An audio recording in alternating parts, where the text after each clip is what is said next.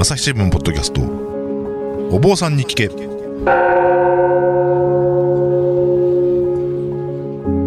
朝日新聞大阪本社文化部の武田真潮です。不安を抱えて生きる人々が大勢いるコロナ禍の時代。日々の気になるあれこれをお坊さんに聞いてみようということでお届けしているシリーズお坊さんに聞け。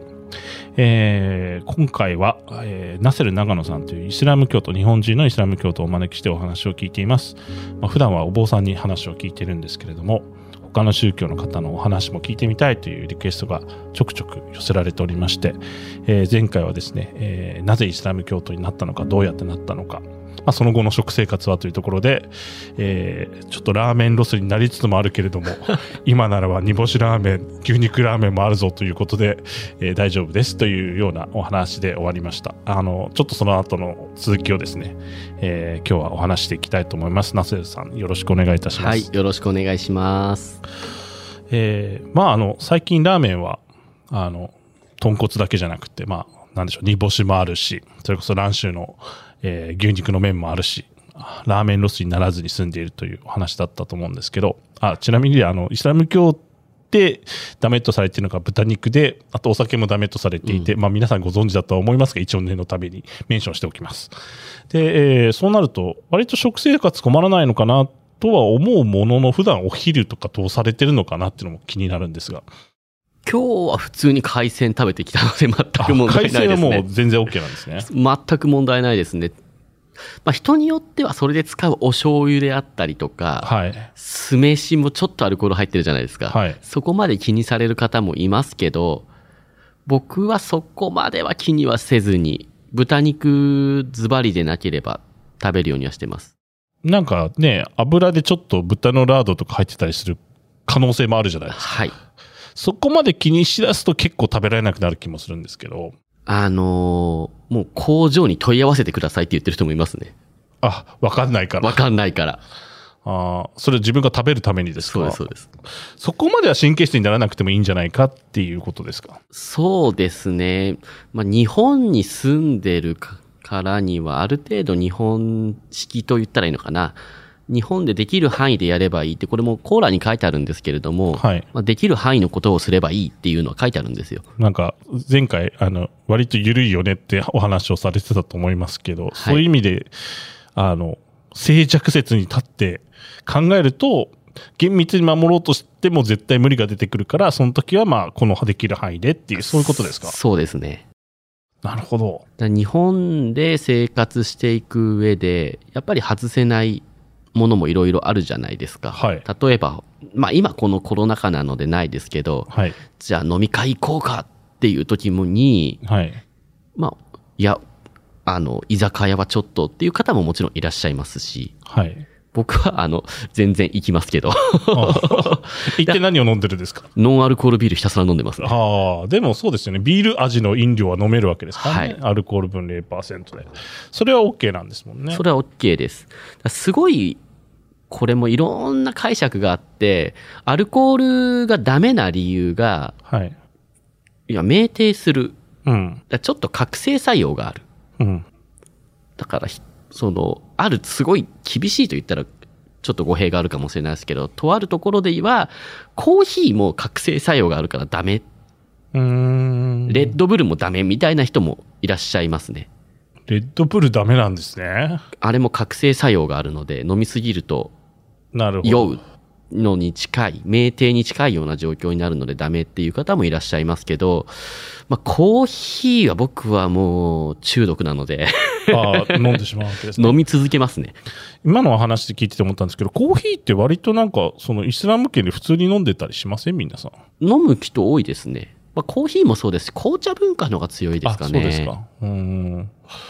紅茶もカフェイン入ってるしなって思うと、だからそこも、先ほどのあの4つ大きい、うん。あの学派があるって言いましたけど、そこでもまたちょっと解決が違いますし、もう、極端な話をしてしまうと、人それぞれ解釈があって、はいまあ、10約18億くらいいるって言われてるので、18億通りくらいの解釈があると言っても過言ではないんじゃないですかね。うんだからこれもあくまでもナセル長野さんとしてはそう理解していますっていう話で、あの全18億人のムスリムを代表してるわけでもないってことそれはもう一切ないですね。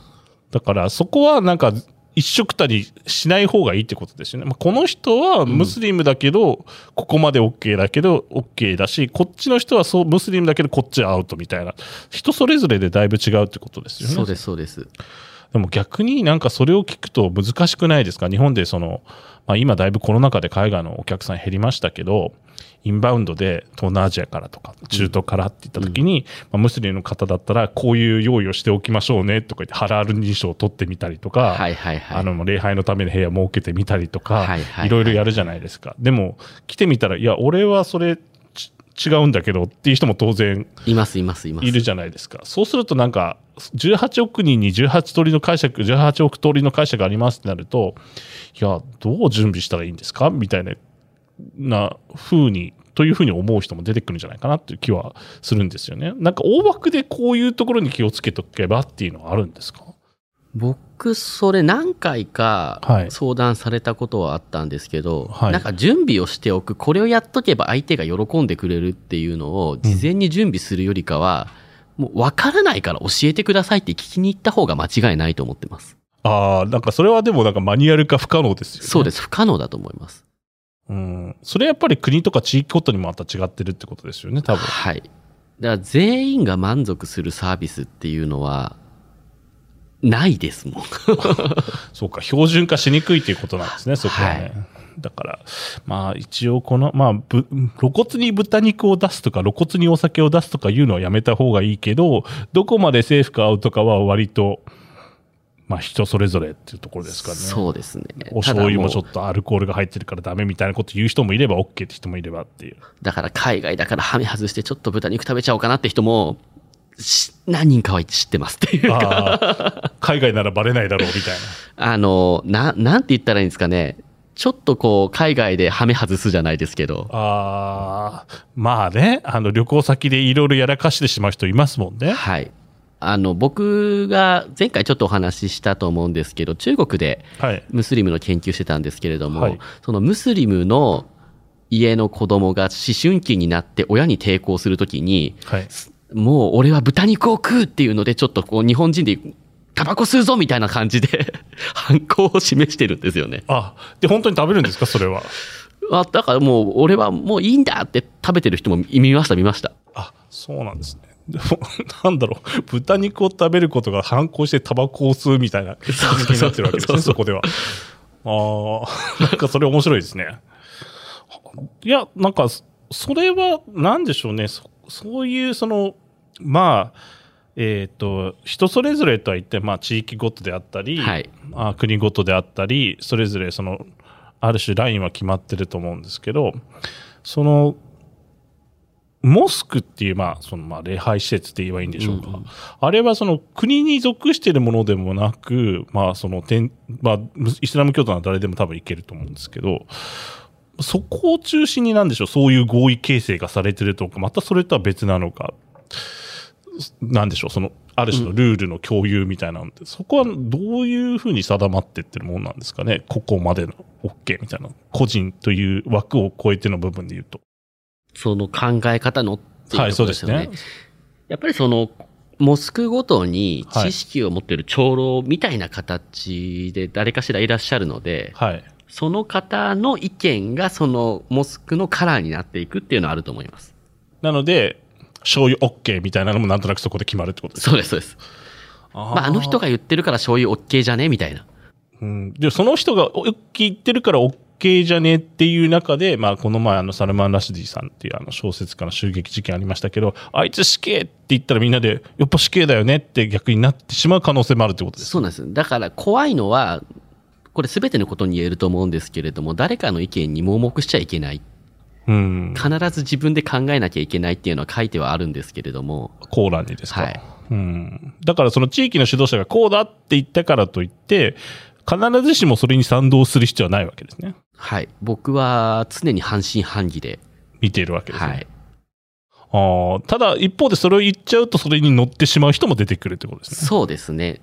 なので乗った方が楽っていうのは、これムスリムに限らず、まあ、全ての人間がそうですねそういった傾向はあるじゃないですか。確かに。まあ、あの、とりあえず会社の偉い人の言ってることに従っとけば、俺のあの会社員生活安泰だって思ってる人もそうです、そうです、そうですい。たりするかもしれないですし。あとみんながそう言ってるからみたいな。うん。そうですね。みんながいいねって言うから、いいねみたいなのは確かにありますよね。そうです、そうです。そういう大衆心理みたいなところで暴走するっていうのは、これは、まあ、ムスリムに限らずですようんね。すべての人に共通する部分だとは思います。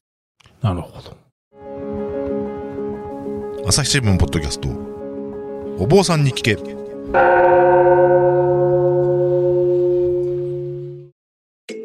メディアトークパーソナリティの飯沼正人です。ニュースの現場からお聞きの皆さん、朝日新聞ポッドキャストには他にも番組があるってご存知ですか？メディアトークではメディアの今、そして未来について言葉を交わします。どうしたら皆さんに情報をお伝えできるのか、何を伝えるべきなのか、コンセプトはあなたとメディアの未来をつなぐ。過渡期の今、一緒に考えてみませんか？アプリからメディアトークで検索してみてください。なるほど。で、今、あの、モスクそれぞれに、まあ、指導者みたいな人がいてカラーがあるって言いましたけど、それは日本でもやっぱりモスクいろいろありますけど、カラー違ってくるんですか？そうですね。日本は結構珍しい環境で、はい。日本人のムスリムってそもそも少ないじゃないですか。うん。日本のムスリムコミュニティを形成しているのって外国人ムスリムで、で、その外国人の、んどこの国の人が集まってるかによって結構カラーが分かれてきます。あ、じゃあ、どの人が集まってるか、このあの国の人が集まってるか、あの国のカラーみたいな、そんな感じになってくる。インドネシアカラーのところもあれば、パキスタンカラーのところもありますし、トルコカラーもあるんです。ありますあります。やっぱりモスクの雰囲気は全部違うんですか？全然違いますね。ナセルさん、いくつかやっぱり行ってるんですか？そういうところは。そうですね。都内で言えば3、4箇所くらいですかねうー。ん。に出入りはしてます。ちなみになんか、ここはこれがいいとか、こっちはちょっとこうだと思うみたいなのってなんかありますか？えっ、とですね、日本で一番大きくて一番有名なのが、代々木上原にある東京ジャーミーっていうモスクがあるんですけれども、はいここは本当に綺麗です。観光名所でもありますし、最近はもうインスタ映えしまくるっていうのでいろんな人がそうなんですね。出入りしてますね。だから観光名所になってるんです、ね。完全に観光名所になってます。それは、なんでしょう、どこが運営しているモスクになるんですか？そこはですね、トルコ政府です。あ、政府がやってるんですか？はい、トルコ政府がやってるところなので、うーん。非常に、えー行き届いてますね、いろいろ。はあ、じゃあその綺麗だっていうのもやっぱりそこはなんでしょうね。ちゃんと責任を持って掃除して、はいピカピカにしているってことなんですか？はい。で、そこで、まあ、えっ、と、トップの人はトルコから派遣されるっていう形で。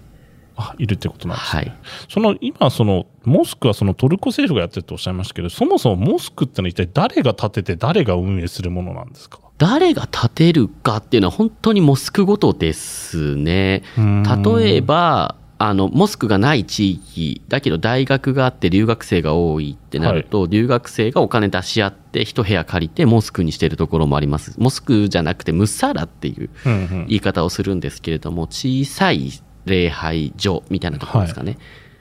そのムッサーラも結構いろんなところにあります。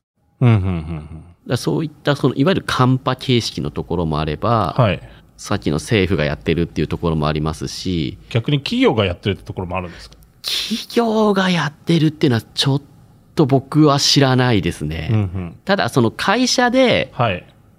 ムスリムが多い会社の会議室を一時的に礼拝所にしてますみたいなところはありますけあど、ムッサーラにしてると？はい。それは、その多分社員しか使えないので、あなるほどね。あの、セキュリティとかの問題ですね。そうですねじゃあそうなるとじゃあそのモスクそれ自体は、まあ、誰が運営してるかみんなでお金出し合ってっていうのも場合だと、うん。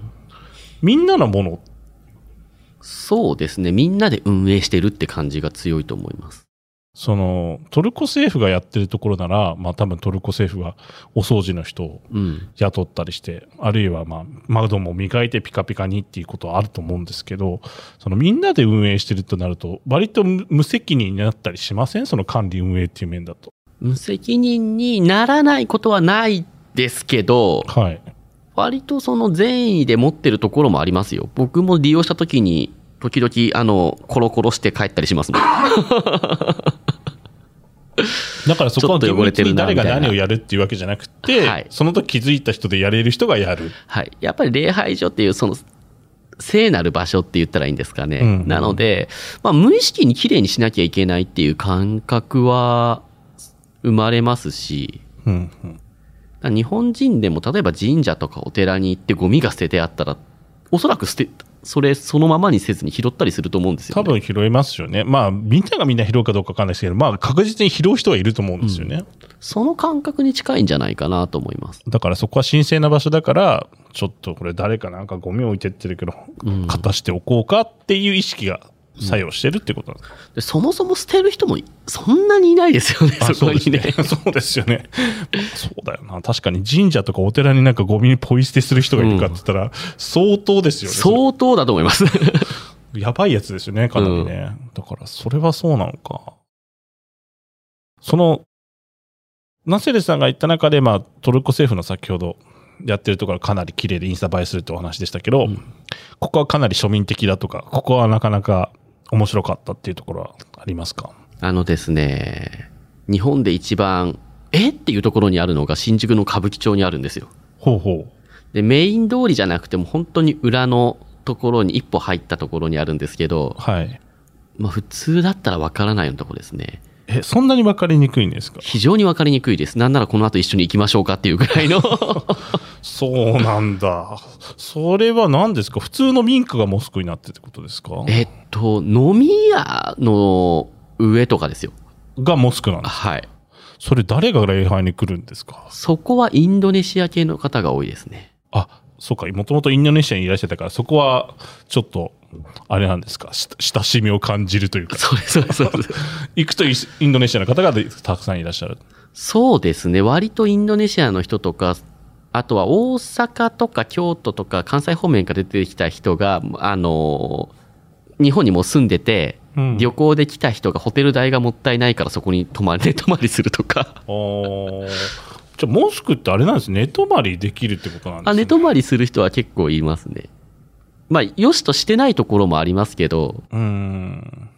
でも、そう考えると、そのイスラム教徒になってバックパッカーやったら、大体世界中どこでもタダで寝泊まりっていうか、その素素泊まりという意味だったらできるってことじゃないですか。多分食事も出してもらえると思いますよ。え、じゃあ、ほぼほぼタダで、なんでしょう、航空券とか船代とか鉄道代さえ払えば、ほぼほぼタダで世界一周できるってことですか？できんじゃないですかね、そのイスラム圏であれば。あの、今はもう全然その面影もなくなりましたけど、猿岩石だった時の有吉とか、はいはいまあ猿岩石ですよね、がヒッチハイクやってた時に、はい。やっぱイスラム圏のおもてなしってすごかったのは、後から見直して、あーって思いました。パキスタンとかいた時にはい、すごいいいもん食ってましたね。ああ、もうなんかそこは、ものすごく振る舞うわけですね。そうですねお客さんに。実際それはナセレスさんも海外で、なんでしょう、モスクに行ったり、あるいはお呼ばれされた時に経験しされたりする、したことあるんですか？そうですね。まあ、インドネシアの話になりますけれども、東南アジア全部かな。はい。まあ、一番の接客はいかに冷房を涼てか涼しいお部屋でお迎えしてくれるかみたいなところにかけてる。とよくわからない文化があるんですけどもう上着持ってかなきゃ困るくらい涼しくしてくれますし。あ、そんなに気を下げるんですか？もうそこの張り合いみたいなところありますよね。でもなんかそれもすごいですよね。なんか30度超えてるところ入ったらめっちゃ寒いわけでしょ。でもそれはおもてなしだけおもてなしですね。なあなんか冷たいところにしましたって。もうあの涼しくすることがあってこはなんかおもてなしカルチャーなんですね。でもうご飯ももうもう食べられませんっていうくらいやっぱ出してくれますしあそ量が多いっていうか種類も多い。そうですねうーん。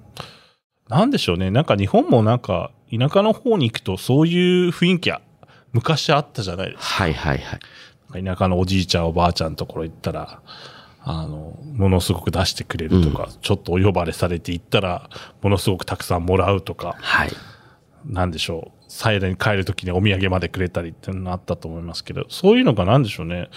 それはムスリムだからそうしてるんですか？それともたまたまその地域だからしてるんですか？どっちなんですかね？おもてなしっていう考え方は、少なくても日本人には理解できるとは思うんですよ。うん、できます、できま。ですすよね。なので、まあ、そのおもてなしの仕方は違いますけど、はい。おもてなしをしたいっていう考え方は、それは、まあ、ある意味世界共通部分、世界共通って言ったらあれかもしれないですけど、はい少なくてもその日本とイスラム圏とは共通してるんじゃないかなって。で、イスラム圏の場合は若干それが過剰ってことですか？か、過剰ですね。まあ、国にもよると思いますけども。なるほど。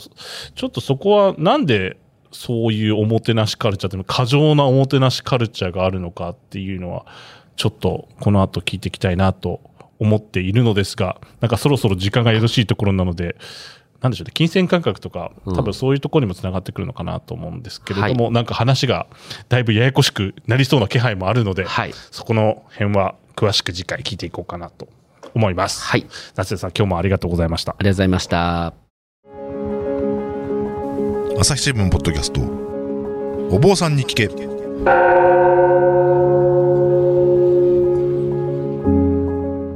朝日新聞の武田真潮です。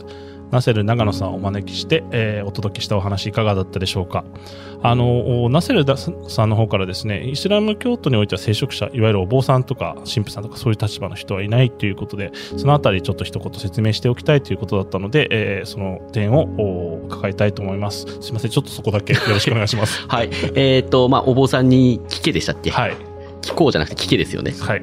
とか、あとはその、まあ、牧師さんが出てきたりということで、いわゆる聖職者っていう立場の人が今までお話になってきたと思うんですけれども、イスラム教に関しては聖職者がいないというので、はい。私の意見が全て正しいっていうわけではないですし、はい。まあ、本当にこれがイスラムの王道ではなくて、いあくまでも一神徒の考え方。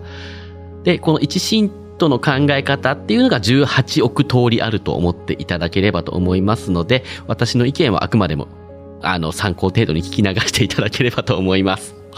わかりました。ありがとうございました。えー朝日新聞お坊さん日記ではですね、えーこれまでもいろいろと、あの、お坊さん、クリスチャン、まあ、今回ムスリムですけど、お話をお届けしていますが、えー更新情報の方はですね、朝日新聞ポッドキャストのツイッターなどでお知らせしておりますので、えー新しい話を知りたい方はそちらをフォローしていただければと思います。えーまたですね、えー朝日新聞ポッドキャストなどで、えー朝日新聞デジタルで検索していただけるとまとめページにもたどり着くと思いますので、そちらの方で過去の回などを検索していただけたらありがたいと思います。えーではまたお会いしましょう。